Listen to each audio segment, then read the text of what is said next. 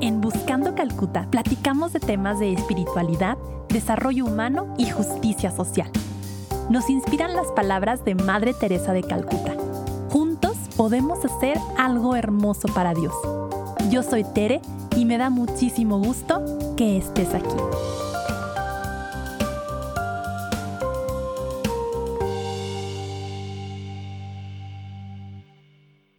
Hola, bienvenidas, bienvenidos a la tercera temporada de Buscando Calcuta. Ya los extrañaba, ya extrañaba que pudiéramos platicar de temáticas de teología, de vida social, de encuentro, de puentes. Y esta tercera temporada justo por eso es mi sueño. no sé si les he platicado que yo estudié relaciones internacionales, que es una carrera que tiene que ver con política internacional, con historia, con culturas, toda esta parte como de diplomacia. Y luego ya hice maestrías tanto en la parte pública, seguí por ese camino un ratito y luego ya en teología. Entonces esta tercera temporada que toma Fratelli Tutti como pilar es el encuentro de dos de mis pasiones. la parte de la teología, por supuesto, la espiritualidad y su encuentro con la vida comunitaria, con la vida pública. Quiero que en esta tercera temporada platiquemos de los temas que Fratelli Tutti saca a la luz, eh, de los cuales muchas veces la Iglesia ha hablado poco, Temas como migración, pobreza, nacionalismos, redes sociales, fraternidad abierta. Entonces no es que vayamos a leer Fratelli Tutti o que la vaya yo aquí a analizar, sino que en capítulos cortitos, espero yo que muy intencionales, podamos sacar dos, tres puntos sobre los cuales reflexionar. Ojalá encuentres coincidencias con lo que te voy platicando eh, aquí en el podcast con tu propio pensamiento y ojalá también encuentres diferencias, ¿no? Porque es lo bonito de enriquecernos con las coincidencias y también con aquello en lo que diferimos y que se súper vale.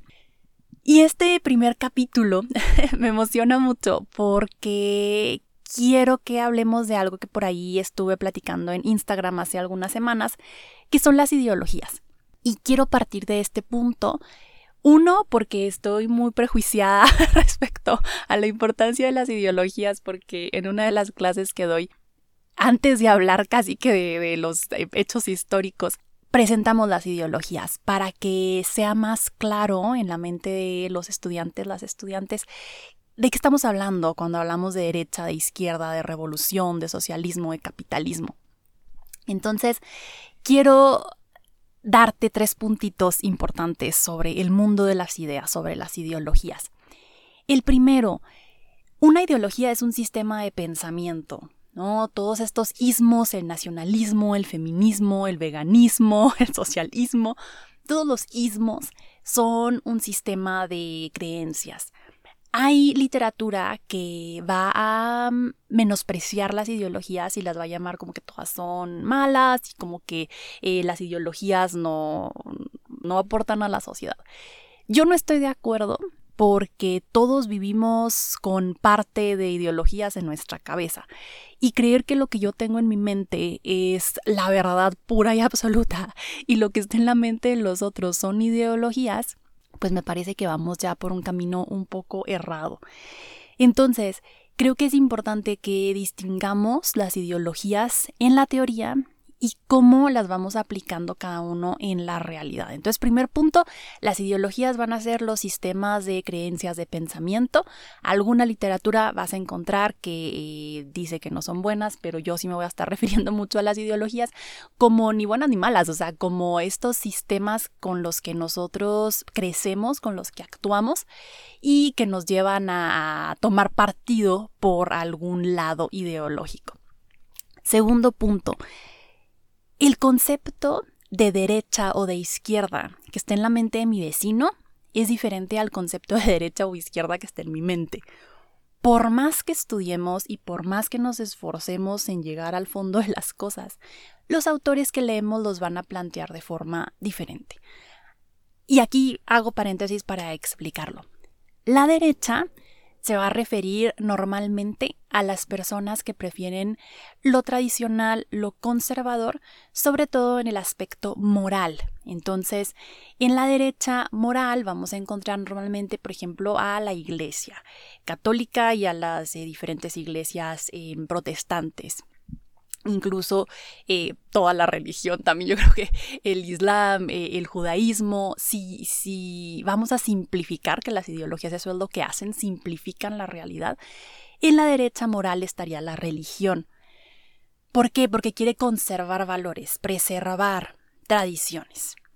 Y también en la derecha normalmente vamos a encontrar el capitalismo como sistema económico. Entonces, las personas de derecha normalmente van a estar a favor más de un libre mercado, de que se respete a la empresa, van a usar mucho la palabra libertad en el sentido económico, libertad empresarial, no van a usar la palabra libertad en el sentido moral, esto es importante de la derecha. Entonces tú vas a ver, por ejemplo, partidos como el PAN, que, simplificando la realidad, reitero, están catalogados como partidos de derecha, o los republicanos, ¿no? Hay gente que tal cual se va a definir a sí misma como yo soy de derecha, porque eh, considero que la iglesia y el libre mercado son los valores preponderantes. La izquierda va a ser más liberal respecto a lo moral y a lo social. Entonces la izquierda va a aceptar la novedad con más facilidad que la derecha. La izquierda va a estar más catalogada con la revolución, porque la revolución significa cambio, ¿no? Incluso en, física, por ahí los ingenieros este, no me regañen, pero, este, pero sí, es un movimiento, ¿no? La revolución. Y la revolución va a ser, en el sentido económico, va a estar a favor de un Estado más involucrado en la vida de los ciudadanos, o sea, no va a confiar tanto en el libre mercado y en esta mano invisible de Adam Smith y la oferta y la demanda. No, la izquierda normalmente va a decir que el Estado tiene que asegurarse de una distribución de la riqueza. Entonces, por ejemplo, para simplificar las cosas, un partido como Morena ahorita sería de izquierda o los demócratas serían de izquierda. Sin embargo, la izquierda de Estados Unidos y la izquierda mexicana no son lo mismo que están en diferentes puntos del espectro político. Y alguien que se define de izquierda puede incluso llegar a ser de derecha para alguien también de izquierda. ¿Por qué? Porque todos estos conceptos no es como las matemáticas, que claramente puedes decir 2 más 2 son 4, no. O sea, hay gente que va a tener todos. Vamos a tener ideas de derecha e ideas de izquierda. Ahora, va a haber combinaciones. Entonces, alguien eh, que se considere de derecha en lo moral, vamos a decir alguien religioso, puede eh, sentirse más eh, de izquierda en lo económico. Por ejemplo, yo les confieso, ese es un poco mi caso. Entonces, tienes estas combinaciones, ¿no? O alguien que se considere más liberal en lo moral, que sería de izquierda, pero que confía mucho en el libre mercado. Vamos a hablar eh, recientemente, por ejemplo, un partido como Movimiento Ciudadano o algunos exponentes de Movimiento Ciudadano estarían en ese combo, ¿no? Ahora, debido a que entendemos diferente las ideologías y que lo que para mí es izquierda económica, para ti que me estás escuchando, probablemente eh, es otra cosa, porque los autores que yo leo de izquierda económica son unos y los que tú lees son otros. Entonces, el que para mí es un héroe o una heroína, para alguien más puede ser un villano. Aquí es donde se pone muy complicada la cosa, porque yo puedo en mi cabeza identificar muy bien a alguien como de derecha radical y decir, híjole, este discurso eh, es demasiado extremo, eh, eh, condena a los pobres, no permite una igualdad de oportunidades, y para alguien más esta persona puede estar hablando de libertad, ¿no? Entonces es donde se pone muy gris el asunto en materia de ideologías porque no hay una policía de las ideologías. Entonces no es como que vamos, eh, algunos, ¿verdad? Si tomamos estas clases de, cuestiones ideológicas en la, en la escuela, pero no todos. Entonces los discursos se van simplificando al punto de que ni siquiera distingo las ideologías, ni siquiera distingo desde dónde me están hablando las personas en el Twitter o en las redes y simplemente me trago lo que dice algún tuitero porque ya dijo que ama a Dios y entonces creo que todo lo que está es algo compatible con lo que yo creo eh, que debería de ser la religión o que debería de ser la vida pública. Las ideologías simplifican la realidad. Las ideologías me hacen más entendible el mundo en el que vivo.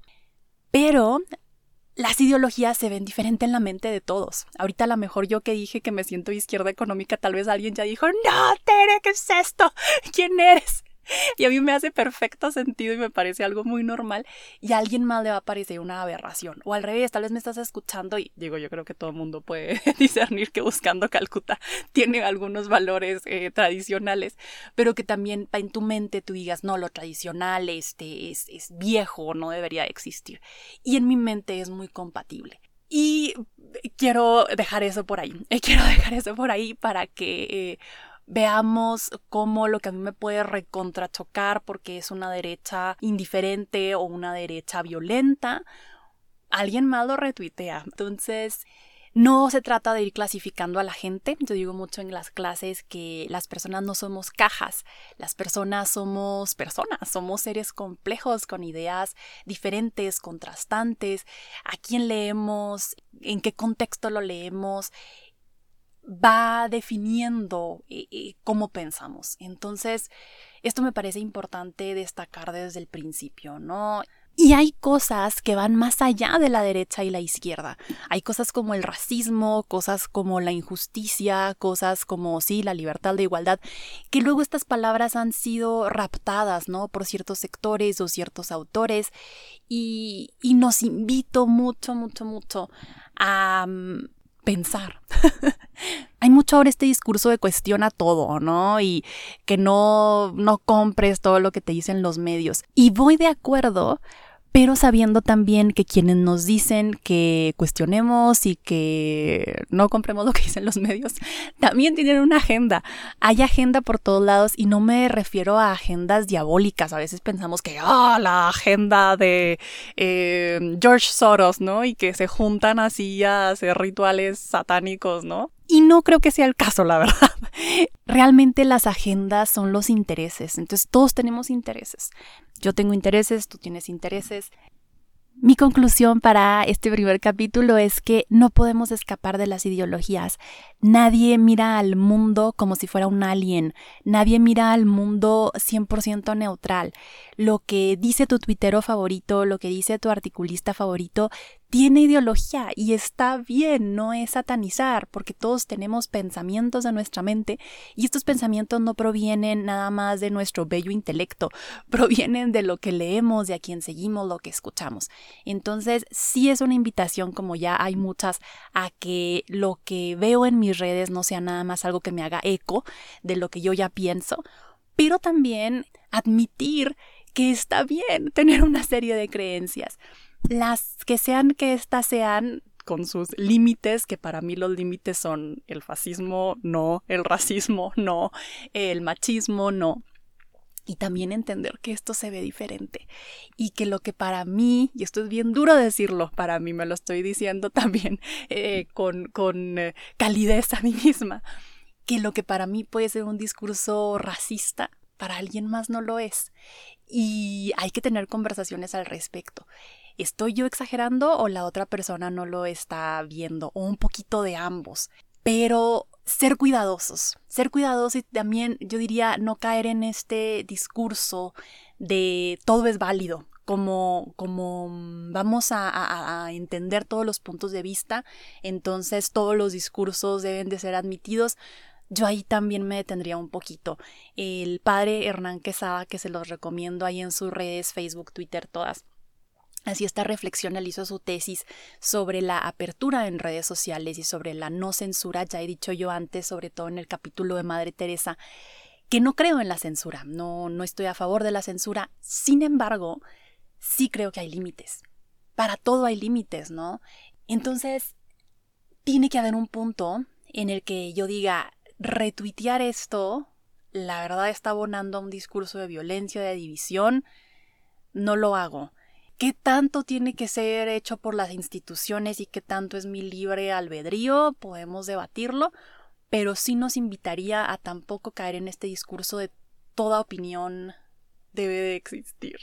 Sobre todo en círculos católicos, esto es, em, esto es complejo, ¿no? Porque hay gente con plataformas muy grandes que tiene discursos muy violentos. Y, y, lo retuiteamos con una facilidad impresionante. Entonces, sí nos invitaría a mm, reflexionar sobre la ideología que está detrás y, a discernir. Nos hace falta mucho, me hace falta a mí, Tere Ávila, mucho discernimiento personal y comunitario. Entonces las ideologías están todo a nuestro alrededor, no te indignes, aprendamos a vivir con ellas y sepamos también que vamos cambiando. Lo que pensaba yo hace 10 años no es lo que pienso hoy. Entonces, abrámonos al diálogo, porque también a veces creemos que el diálogo es nada más como poner ahí sobre la mesa cosas y, no admitir una apertura a, a la mejor y yo estoy poquito mal exagerando aquí o, o estoy invisibilizando esta otra cosa. Entonces, abrirnos al cambio con este cuidado, vámonos con pies de plomo, porque también nos podemos radicalizar y no que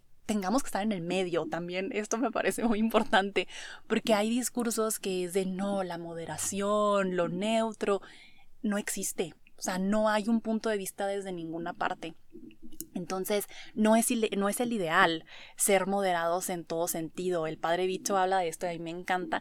Dice, va a haber momentos en que hay que dar un derechazo o un izquierdazo y hay que darlo bien dado, porque también quedarnos así a la mitad del espectro ideológico en todo creo que ni siquiera es uno posible y dos sano y no vamos a estar construyendo las sociedades que queremos. Espero que no haya estado muy rebrujado este primer capítulo de las ideologías. Te mando un abrazo, platícame qué opinas tú, cómo te defines. Ahí nos echamos eh, unos, unos shots virtuales platicando sobre nacionalismos y economía. Me encanta hablar de economía, del rol del Estado, la distribución de la riqueza, pero ya no quiero traumar a nadie, así que quiero que cerremos con esta oración del final de Fratelli Tutti y que mm, esta oración nos guíe a lo largo del año, que les pido pues que oremos unos por otros, recen por mí como dice el Papa, y va así la oración final de Fratelli Tutti.